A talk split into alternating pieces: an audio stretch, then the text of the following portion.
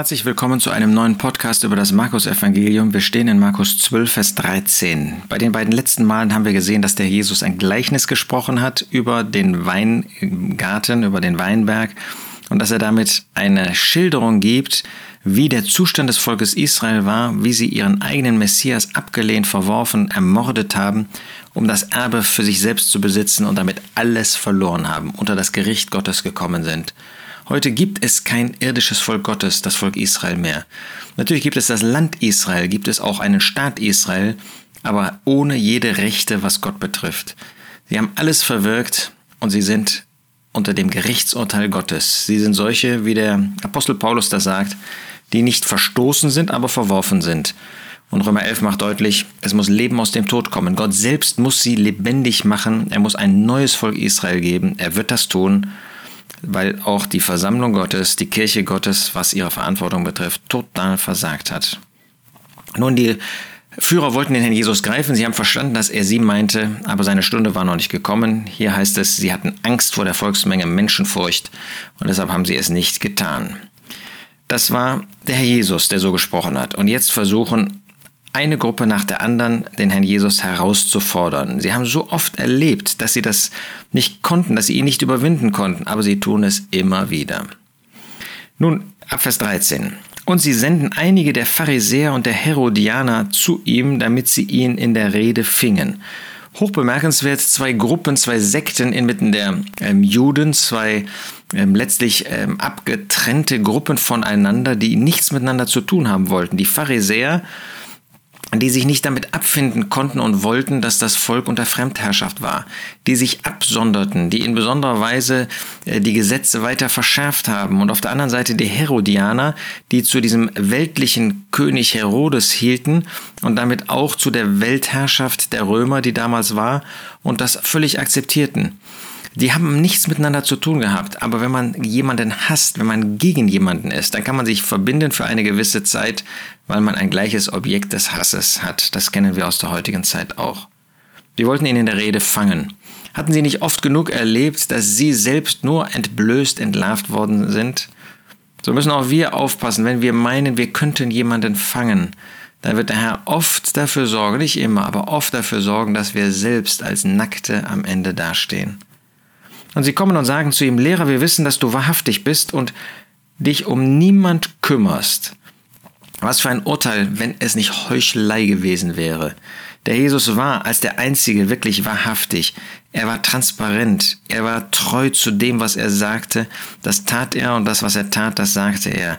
Er war durchaus das, was er auch zu ihnen redete. Und er kümmerte sich nicht um sie. Das heißt, er kümmerte sich nicht um die Meinung der Menschen. Nicht, dass ihm egal gewesen wäre, was die Menschen gesagt und gedacht haben. Aber er lebte nicht vor den Augen der Menschen, sondern er lebte vor Gott. Er war ein Mensch, der das, was er tat, im Aufblick zu Gott tat. Er war sich bewusst, dass er völlig transparent vor Gott war. Nun, er war selbst Gott, aber als Mensch hier, als Knecht hier auf dieser Erde lebte er vor Gott. Das war sein Prüfer, das war das prüfende Moment, das war das Auge, vor dem er lebte und du lehrst den Weg Gottes nach der Wahrheit. Das, was der Jesus lehrte, war alles das, was Gott sagte, was Gott wollte, was in Übereinstimmung mit Gottes Gedanken war. Und jetzt fragen sie ihn dann, ist es erlaubt, dem Kaiser Steuer zu geben oder nicht? Das war jetzt diese Fangfrage. Die Pharisäer sagten natürlich, nein, nein, auf keinen Fall dem Kaiser Steuer geben, denn das ist Fremdherrschaft, wir brauchen uns nicht darunter zu beugen, wir haben es nur mit Gott zu tun. Und wenn er jetzt sagt, ja, müssen wir dem äh, Kaiser Steuer geben, dann hätten sie ihn angeklagt, hätten gesagt, das ist kein guter Rabbiner, das ist kein treuer ähm, Gesetzesgelehrter, das ist kein treuer Jude, der sagt, ja, ja, wir ähm, können dem Kaiser schon das geben, ähm, was er von uns haben will. Die Herodianer wiederum, wenn er gesagt hätte, nein, nein, das kommt nicht in Frage, wir müssen dem Gesetz gehorsam sein, wir haben nur mit Gott zu tun, wir haben nur Gott gehorsam zu leisten, hätten sie gesagt, das ist ja ein Aufrührer, den müssen wir anzeigen vor dem Herodes, den müssen wir anzeigen vor den Römern, weil der eine Rebellion lehrt. Mensch, menschlich gesprochen eine aussichtslose Situation, eine echte Fangfrage. Und wenn wir vor so etwas gestellt werden, ja, was antworten wir dann?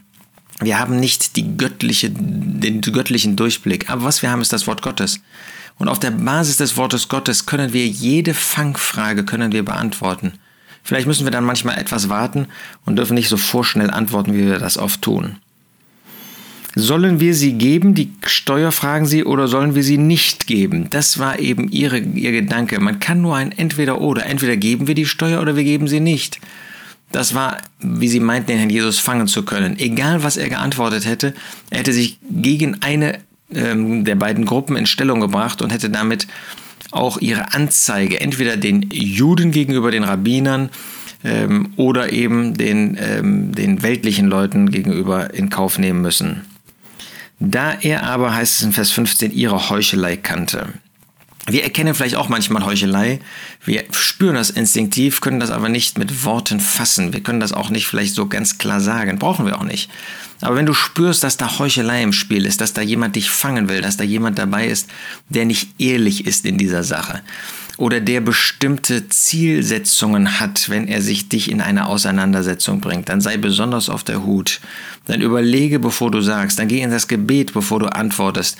Dann bedenke, was Gottes Wort wirklich dazu sagt, bevor du dich fangen lässt. Sprach er zu ihnen, weil er die Heuchelei kannte. Das ist Bosheit, das ist furchtbar. Was versucht ihr mich? Er, macht, er sagt ihnen auf den Kopf zu, was ihre Intention ist. Was versucht er mich? Sie, ihr, sie wollten, dass er zu Fall kommt. Das war ihr Gedanke. Ihr Gedanke war nicht eine Wissensfrage. Das ist ganz anders, wie man darauf eingehen muss, wenn jemand wirklich wissen möchte, wie er sich verhalten soll. Bringt mir einen Denar, damit ich ihn sehe. Sie hatten keine Ahnung, was er jetzt vorhatte. Aber sie wussten, dass das die Währung war, in der er jetzt zu bezahlen war. Er wollte ihn sehen und sie sollten vor allen Dingen diesen Denar sehen. Sie aber brachten einen. Und er spricht zu ihnen, wessen ist dieses Bild und die Aufschrift? Damit hat er die Pharisäer entlarvt und gefangen. Zahlten sie nicht mit einer Währung, die von den Römern gegeben war? Haben sie nicht akzeptiert, dass die Römer über ihnen standen, indem sie deren Währung benutzten? Sie hatten noch keine jüdische, sie hatten noch keine eigene Währung. Sie hatten den Denar, das heißt die römische Währung. Was war da für ein Bild drauf? Sie aber sprachen zu ihm, des Kaisers. Wie, ihr Pharisäer, ihr benutzt eine Währung, die von dem Kaiser ist? Jesus aber sprach zu ihnen, so gebt dem Kaiser, was des Kaisers ist, und Gott, was Gottes ist. Was für eine weise, was für eine göttliche Antwort. Die Pharisäer konnten nichts mehr sagen. Sie selber benutzten eine weltliche Währung. Also gaben auch sie dem Kaiser, was des Kaisers war. Akzeptierten sie den Kaiser. Aber die Herodianer, sie wollten nicht Gott geben, was Gottes ist. Nun, letztlich haben das die Pharisäer auch nicht getan. Sie haben nur ihren Eigenwillen gelebt. Sie haben nur sich selbst in den Mittelpunkt gestellt. Sie wollten nur selbst groß sein. Sie wollten selbst Ehre von Menschen haben. Aber der Jesus sagt, der Kaiser hat Rechte.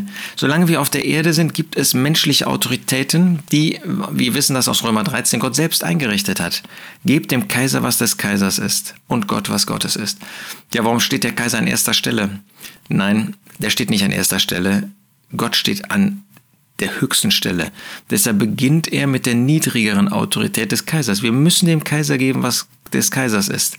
Aber dabei dürfen wir nicht vergessen, Gott zu geben, was Gottes ist. Gott steht über allem. Und manchmal fordert der Kaiser etwas, was im Widerspruch ist zu dem, was Gott fordert. Und dann müssen wir Gott mehr gehorchen als Menschen. Deshalb wird Gott hier an zweiter Stelle genannt. Gott steht über allem. Ja, wir sollen dem Kaiser das zurückgeben, zum Beispiel die Währung, die ihm gebührt. Wir sollen ihm die Steuern geben. Wir sollen uns ihm unterordnen.